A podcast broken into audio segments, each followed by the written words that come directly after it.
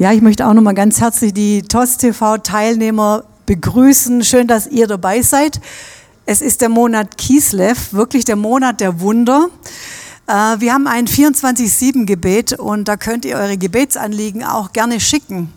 Ich habe ja letztes Mal erzählt, dass unsere Enkeltochter, unsere ungeborene Enkeltochter von Lena, von unserer größeren Tochter, eine sehr schwere Diagnose hatte, und zwar Trisomie 13. Ich wusste gar nicht, dass sowas gibt.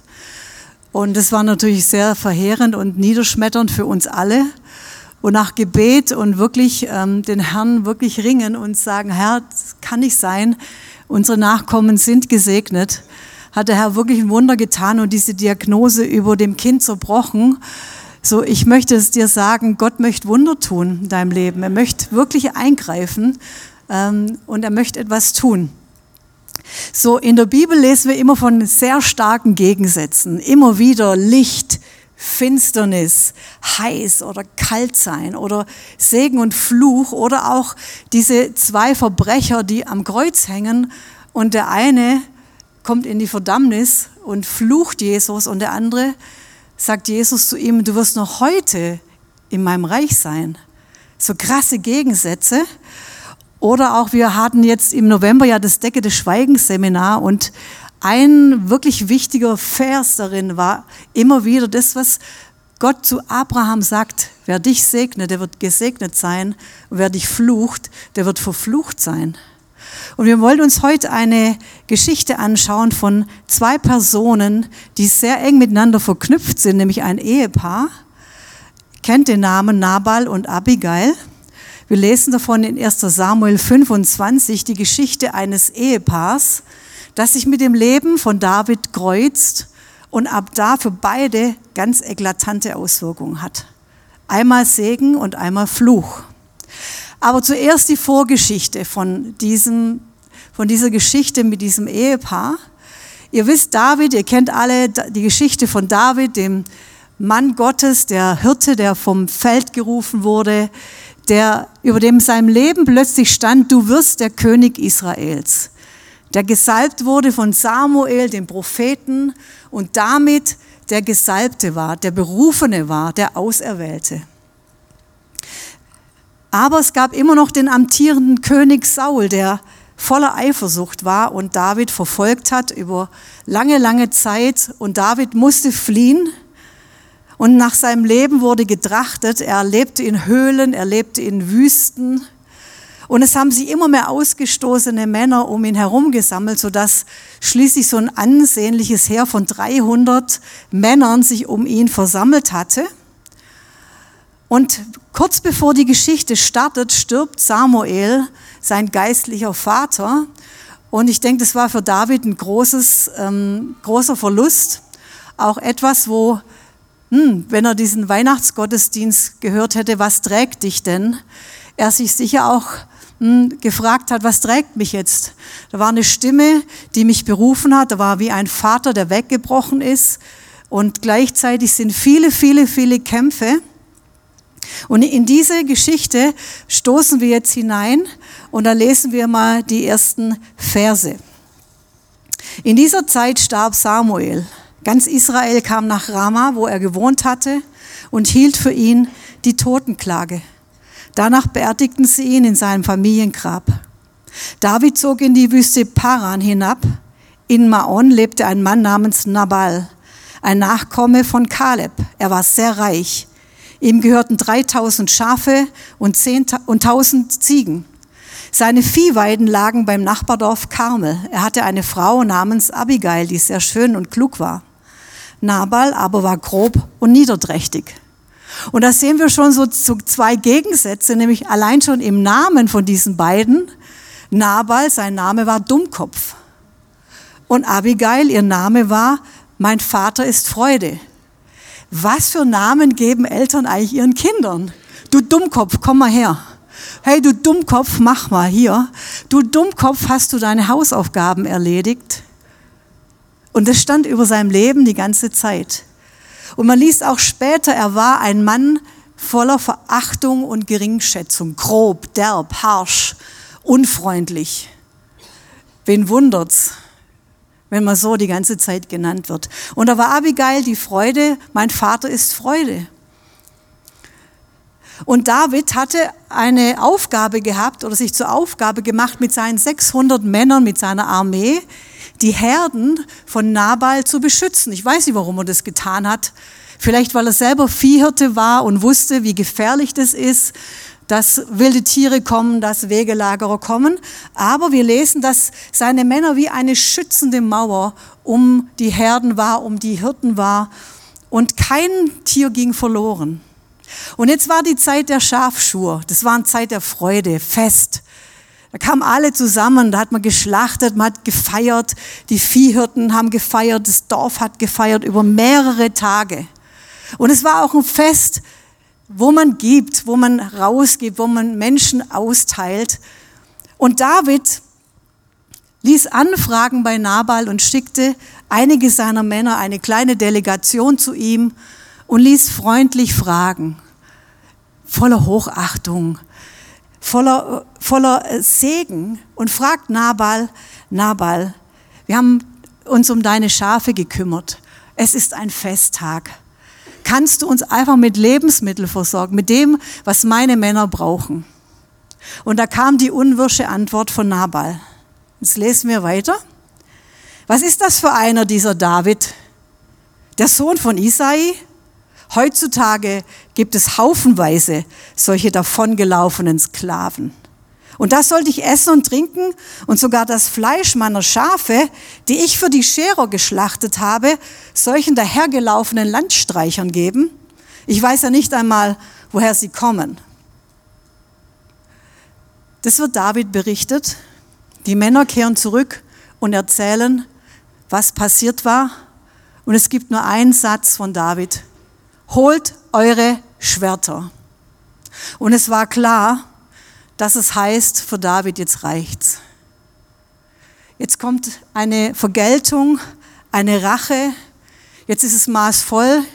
Ich denke, David war eh schon durch die ganze Situation sehr überlastet und am Anschlag. Und jetzt kommt eine Reaktion, holt die Schwerter und ihr könnt euch denken, 400 Mann ziehen jetzt aus mit Schwertern. Und ich weiß so, als ich es gelesen habe, hat mich das so erinnert an meine eigene Reaktion mit Israel gerade im Gazastreifen. Immer wieder die Berichte zu lesen, wie Hamas mit den Leuten umgegangen ist und umgeht. Immer wieder zu hören, boah, wie krass, wie brutal, wie, wie böse. Und in mir war genau das Gleiche. Komm, mach sie platt. Mach alle platt. Komm, nimm das Schwert und haut, haut einfach drauf.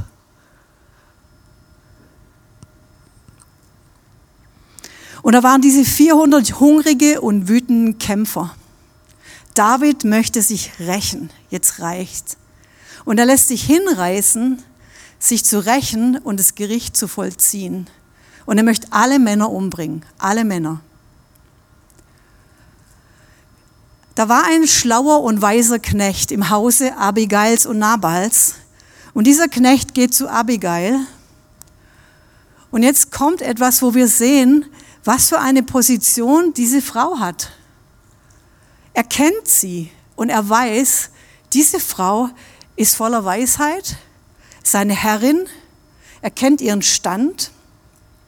Er hat gesehen, wie sie sich zu Hause verhält mit diesem schrecklichen Nabal, der sie anbefft, der unwirsch ist, unfreundlich, genauso sie behandelt wie David, genauso böse und grob und brutal. Aber er hat gesehen, was sie für ein, wir nennen das Standing hat.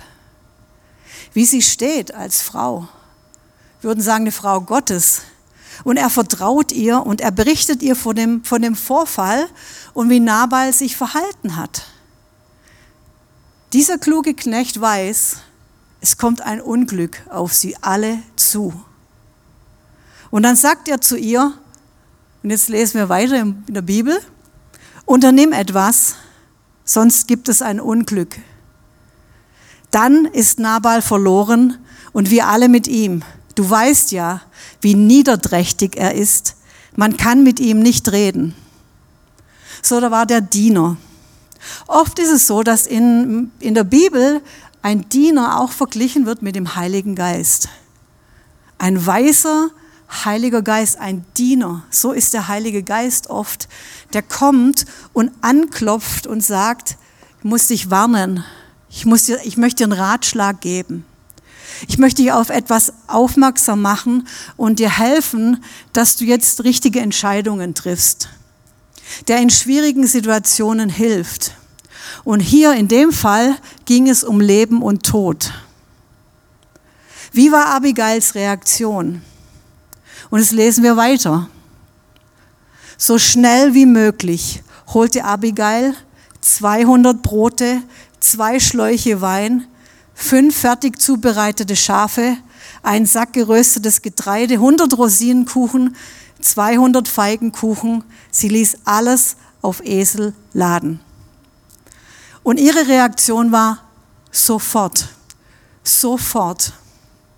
Sie wartet nicht stundenlang, sie brütet nicht stundenlang, sie überlegt nicht stundenlang, sie handelt und ergreift eine Sofortmaßnahme, weil sie spürt und weiß, dass jetzt Handeln gefragt ist und dass sie gehorsam sein muss und hören soll auf diesen Diener. Als Verwalterin von einem riesigen Haushalt mit vielen Mägden und Knechten öffnet sie die Vorratskammer und holt säckeweise Lebensmittel belädt eine ganze Karawane und steigt selber auf einen Esel und macht sich auf dem Weg David entgegen. Eine beherzte Frau, eine Frau mit einem Standing, eine Frau, die hört, eine Frau, die weise ist. Und sie steigt auf diesen Esel, um einer ganzen Armee von wütenden, hungrigen, zornigen und beleidigten Männern zu begegnen, die ihr Schwert gegürtet haben und die in den Krieg ziehen. War das Abigails Chance?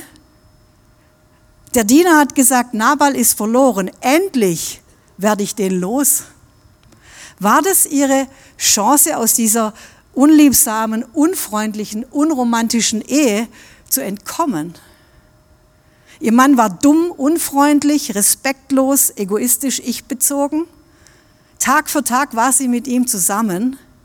Es wäre doch die Gelegenheit, diesem Mann zu entfliehen. Endlich. Einfach die Seite zu wechseln. Einfach zu David zu gehen. Der wird bestimmt Verständnis für ihre Situation haben. Und er wird sie sicher auch bemitleiden, bedauern und wird sie beschützen und sie verstehen. Aber wir lesen, Sie nutzt die Situation nicht aus, um sich an Nabal zu rächen. Vielleicht war das jetzt die Gelegenheit von Gott, aber sie, sie nimmt es nicht so als diese Gelegenheit. Und ich weiß von mir und vielleicht von uns, wie schnell ich oder du vielleicht auch, ich bin so jemand, ich entfliehe gerne solche unangenehmen Situationen. Ich entfliehe gerne unangenehmen Beziehungen unangenehmen Aufgaben, unangenehmen Umständen, vielleicht im Job, vielleicht mit einem unangenehmen, schrecklichen, wirschen, unbarschen Chef. Und wir wollen manchmal ganz schnell Veränderung. Ich kenne das von mir. Oh, hol mich hier raus. Gott, hol mich raus. Hol mich hier raus. Und dann tendiert man dazu, und ich kenne das von mir, dann hilft man noch ein bisschen nach. Kennt ihr das? Oh, die Tür. Da hat Gott mir eine Tür geöffnet. Wir haben uns vor kurzem unterhalten mit Eddie, Gudi und Bärbel, den Pastoralfrauen, und Eddie, unserem Kinderpastor. Ich habe ihn gefragt, ob ich das erzählen darf. Er hat es mir erlaubt. Wir haben uns unterhalten über die Ausbildungszeit. Ich selber habe keine Ausbildung hinter mir. Ich habe Sozialpädagogik studiert. Und Eddie erzählte uns von seinem Eintritt in das Lehrjahr. Er war 15 und war froh, endlich der Schule entronnen zu sein und freute sich auf seine kommende Konditorenausbildung. Und die Konditoren mussten auch schon früh aufstehen, aber die Bäcker müssen noch früh aufstehen in seinem Betrieb. Und wenn er dann zu seinem Arbeitsplatz wollte, am ersten Arbeitstag, musste er durch die Halle laufen, wo die Bäcker sind, die schon lange arbeiten. Und er als Konditor musste durchlaufen und er war so stolz. Jetzt wird er die Lehre beginnen. Alle warten ja nur auf Eddie. Und er ging durch diese, er ging durch diesen Betrieb freudestrahlend. Guten Morgen! Und dann von hinten, ich sage es mal in netten Worten, halt deinen Mund, du, Punkt, Punkt, Punkt. Das war Eddies Begrüßung an seinem Arbeitsplatz. Und Eddie wusste ab dem ersten Moment, wie das da sein wird. Und ich glaube, er wäre gerne wieder in die Schule gegangen. Und, dann, und solche Geschichten hat Bärbel mir erzählt, von ihrer Ausbildung, durfte sie gerne fragen. Gudula mir erzählt, von Chefs, die sehr, sehr unfreundlich waren, sehr harsh, äh, wo wir sagen würden, äh, ich glaube, ich könnte es anzeigen vielleicht. Ich müsste mich jetzt vier Wochen krank schreiben lassen. Ähm, aber sehr, sehr harsh und alle sind dadurch. Alle haben diese Ausbildung gemacht und ich habe von vielen Zeugnissen gehört, dass Chefs, die so schlimm waren, nachher die geweint haben, wenn die Leute gegangen sind, wenn sie den Arbeitsplatz weitergegangen sind. Und ich, da fragen wir, kann, können wir uns fragen, hey, wie reagieren wir in Situationen, wo es richtig hart wird, richtig krass wird? Wollen wir entfliehen, ganz schnell, oh, nix wie weg hier? Oder warten wir, bis Gott was macht? Bis Gott was macht. So Abigail steht vor David und sie steht vor dieser riesigen Armee, 400 bewaffnete, zornige, entschlossene Männer, die auf dem Weg sind, alles niederzumachen. Und sie kommt zu David und sieht ihn, und jetzt lesen wir weiter, als Abigail David auf sich zukommen sah, stieg sie schnell von ihrem Esel, warf sich David zu Füßen. Sie verneigte sich, bis ihr Gesicht den Boden berührte. Dann begann sie, ich allein bin schuld, mein Herr. Bitte lass deine Dienerin reden und hör, was ich dir sagen will. Ich allein bin schuld, mein Herr. Weißt du, es gibt Haltungen und Worte, die alles umdrehen. Ich habe euch das schon oft erzählt. Ich selber komme aus so einem Hintergrund von einem Widerstandskämpfer, mein Großvater. Ich selber bin Einzelkind. Und ich habe genauso dieses Kämpferding. Und bei mir war das immer ganz schnell, dass ich die Waffe gezückt habe und gedacht habe, okay, ich muss mich jetzt aber ganz schnell verteidigen. Viele haben das empfunden, als ob ich wie so Stacheln um mich herum habe und immer in so einer Hab-Acht-Stellung bin. Kennt ihr das? Kennst du das vielleicht? Und so war ich oft, dass ich immer zurückschlagen wollte, immer, immer bereit stand. Ich war immer in Kampfposition gegenüber Menschen. Und ich weiß noch, dann habe ich diese Jesus gesehen und diese Bibelstelle gelesen, wo Jesus ans Kreuz geht und sich demütigt. Und in Jesaja 53, wo steht, er war unschuldig, er war verachtet, er hat Schmerzen erlitten, die gar nicht seine waren. Er wurde blutig geschlagen für uns. Er hat Strafe bekommen, die für mich vorgesehen war. Und dann steht in Vers 12, er hat die Sünden vieler getragen und für die Verbrecher Fürbitte getan. Und als ich das gelesen habe, das hat mich so zerbrochen, dass ich dachte, die größte Waffe war seine Demut. War das, dass er sich gebeugt hat. Und das lesen wir immer auch wieder bei Propheten oder bei, bei Priestern oder auch bei Daniel, wie er gebetet hat für sein eigenes Volk und gesagt hat, wir haben gesündigt. Wir, er hat es auf sich genommen. Er hat sich identifiziert. Und Abigail hat sich mit diesem Nabal identifiziert. Wie krass. Was für ein Unterschied zu David, der sagt, wir werden alle töten. Wir werden jetzt alle töten. Und dann sagt sie, ich allein bin schuld, mein Herr, bitte lass deine Dienerin reden und hör, was ich dir sagen will, ärgere dich nicht über diesen boshaften Menschen. Sie beugt sich, sie nimmt die Schuld auf sich und dann sagt sie etwas sehr Krasses. Doch so wahr der Herr lebt und du lebendig vor mir stehst, der Herr selbst hat dich aufgehalten. Er will nicht zulassen, dass du dich rächst und so zum Mörder wirst. Nabal wird seine gerechte Strafe schon bekommen. Und, sie, und wie ihm soll auch deinen Feinden ergehen und allen, die Böses gegen dich im Schilde führen. Sieh doch, ich habe dir Geschenke mitgebracht, mein Herr. Deine Leute sollen sie mitnehmen und unter sich aufteilen. Vergib mir, dass ich so vermessen in den Weg trete. Gewiss wird der Herr deine königliche Familie nie aussterben lassen, denn du kämpfst gegen die Feinde Gottes. Er bewahre dich dein Leben lang davor, Unrecht zu begehen. Der Herr möge dich beschützen, wenn dich jemand verfolgt und umbringen will. Er behüte dich wie einen kostbaren Schatz. Das Leben deiner Feinde soll er wegschleudern wie ein Stein. Wenn der Herr alle seine Versprechen erfüllt und dich zum König über Israel macht, dann sollst du nichts bereuen müssen. Du wirst ein reines Gewissen haben, weil du dich nicht gerecht hast und nicht zum Mörder geworden bist. Und wenn der Herr es dir einmal gut gehen lässt, dann denke bitte an mich dann denke bitte an mich. Weißt du, als der Mann am Kreuz hing, der Verbrecher, sagte zu Jesus, denk an mich. Bitte denk an mich. Und Jesus hat an ihn gedacht. Denk an mich. Und dann sagt sie eigentlich, ich überlasse es jetzt Gott. Ich überlasse es jetzt Gott, David, was jetzt passiert. Ich überlasse es Gott, wie die Situation, wie diese Krise ausgeht in meinem Haus. Ich überlasse es Gott, wie mein Leben mit diesem Nabal weitergehen wird. Ich überlasse es Gott. Und sie sieht, wer hinter David steht. Sie sieht seine Salbung, sie sieht seine Berufung, sie sieht, sagt, du bist ein Schatz. Und das sind wir wieder an dem Punkt, wer, wer mich ehrt, wer mich ehrt, wer mich segnet, den werde ich auch segnen.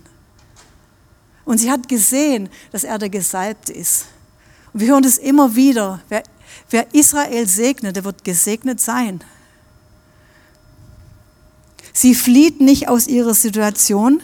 Sie nutzt die Situation nicht aus. Sie beugt sich und begibt sich in die Hände Gottes und sie ehrt David. Und die Folge ist, ein ganzer Krieg wird abgewendet. Ein ganzer Krieg, ein Gemetzel, ein Blutvergießen wird abgewendet. Was für eine Kraft liegt darin? Und jetzt plötzlich wacht David auf und er erkennt, dass er dabei war, einen Riesenfehler zu machen, Schuld auf sich zu laden. Und er sagt, ich danke dem Herrn, dem Gott Israels, dass er dich gerade in diesem Augenblick zu mir gesandt hat. Wie froh bin ich über deine Klugheit. Gesegnet sollst du sein. Gesegnet. Weil du mich heute davon abgehalten hast, mich auf eigene Faust zu rächen und Blut zu vergießen vor dem lebendigen Herrn und Gott Israels, der meinen bösen Plan durchkreuzt hat. David wacht auf. David versteht, war so menschlich, so böse in seinem eigenen Herzen und er beugt sich. Was für ein Mann. Was für ein gesalbter Mann. Als Nabal davon erfährt, steht darin, in seinem Herz erstarrt er. Und wenige Tage später stirbt er. Und David denkt an Abigail. Nein, Gott, der Herr denkt an Abigail. Der Herr denkt an dich. Ich möchte dir sagen, der Herr vergisst dich nicht. Er wird dich nicht vergessen. Wenn du in dieser richtigen Haltung lebst, der Herr wird dich nicht vergessen. Er denkt an dich. Was lernen wir von Abigail?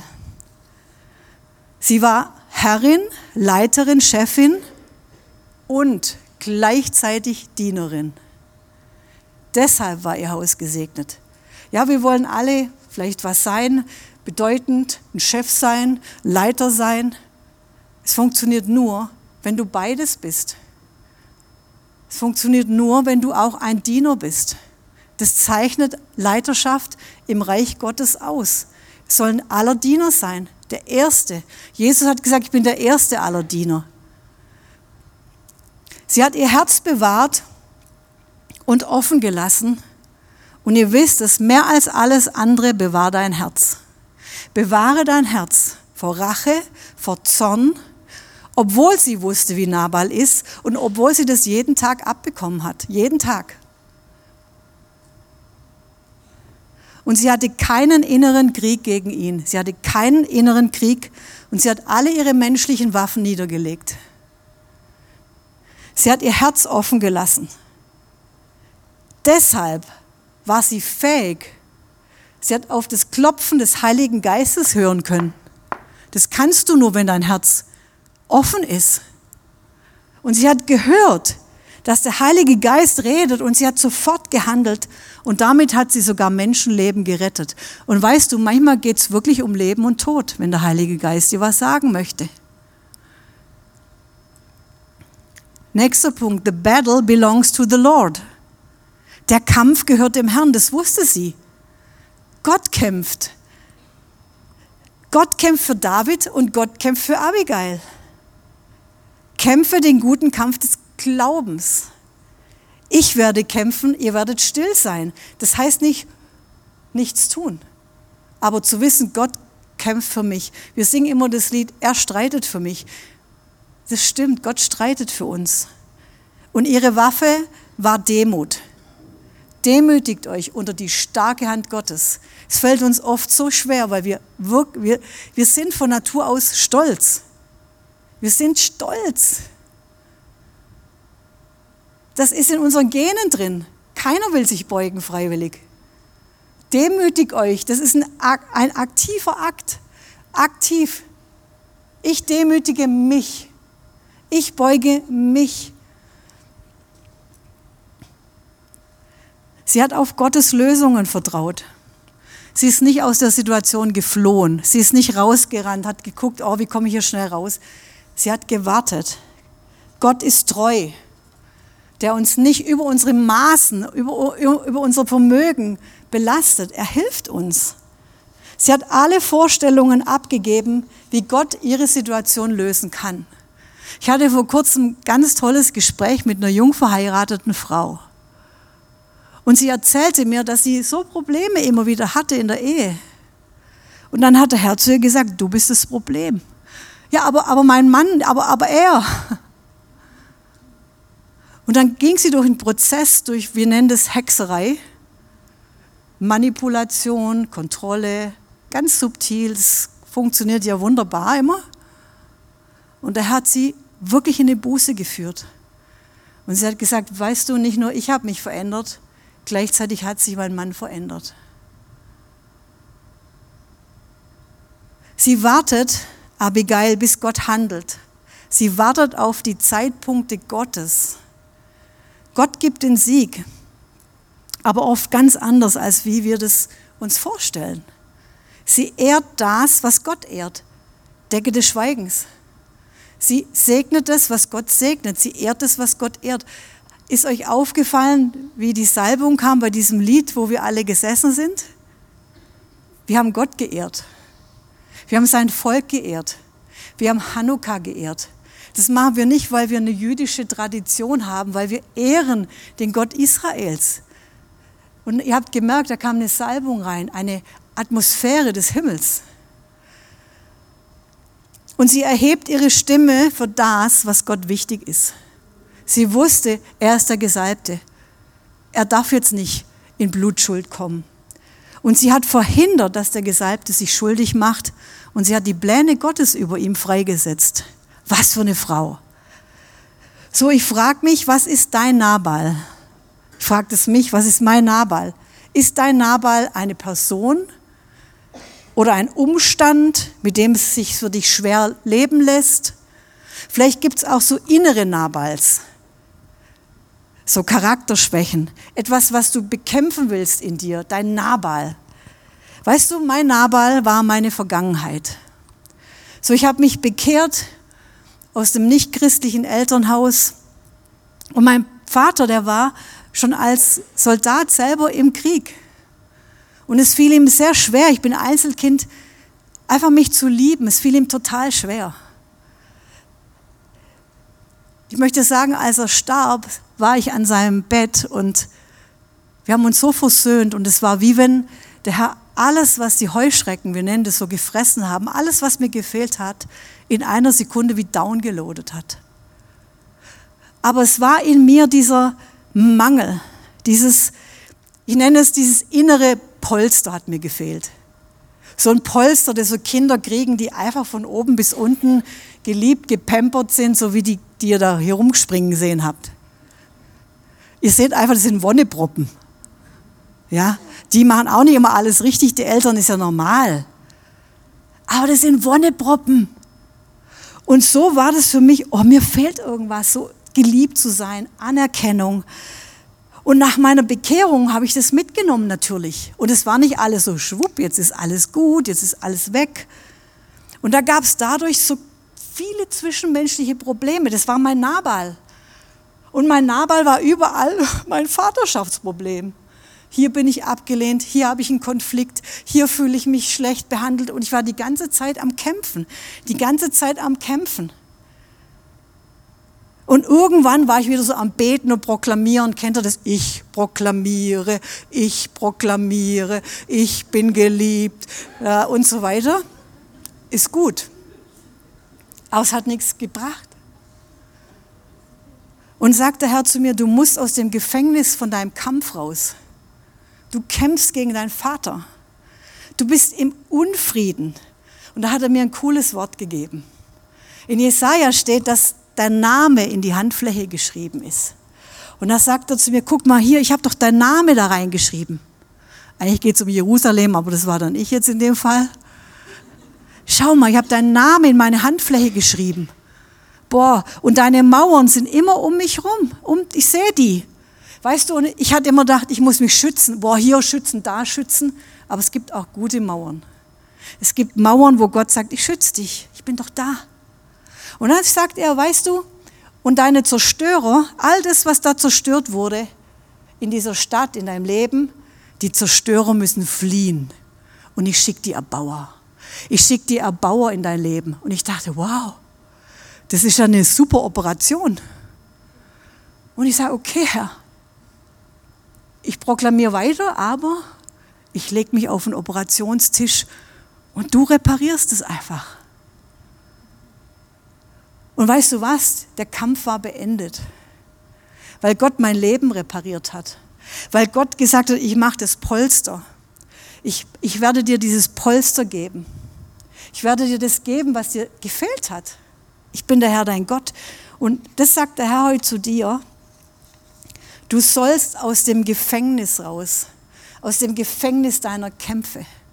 Weißt du, ich habe immer gesagt, Herr, guck mal, der, der hat so ein tolles Elternhaus. Der ist so heil.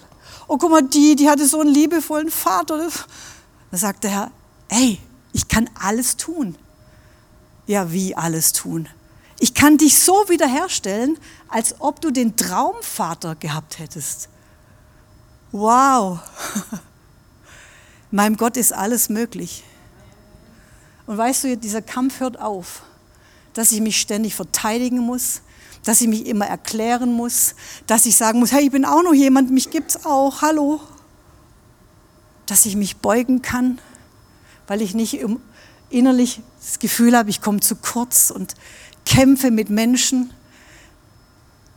Ich hatte heute bei der Vorbereitung den Eindruck, du hast so viel Kämpfe mit Menschen komm aus dem Gefängnis raus. Und ist auch viel mit Stolz, wirklich viel mit Stolz, dass wir uns einfach demütigen unter die Hand Gottes. Du bist in massivem Unfrieden, du hast keinen Frieden, du hast Resignation. Und wenn wir jetzt einen Aufruf machen, werde ich dich einfach ein paar Sachen fragen und dann darfst du nach vorne kommen, dann darfst du die Dinge beten Du darfst sie zu Jesus bringen und Jesus möchte ein Wunder tun. Der möchte dich aus dem Gefängnis rauslassen. Der möchte, dass du eine gesegnete Frau bist wie Abigail, trotz Nabal. Verstehst du? Das ist der Sieg. Er kümmert sich um deine Umstände. Er macht dich heil. Er kommt. Er kämpft. Er ist Sieger in deinem Leben. Lass uns aufstehen. Lass uns aufstehen. Halleluja, Herr.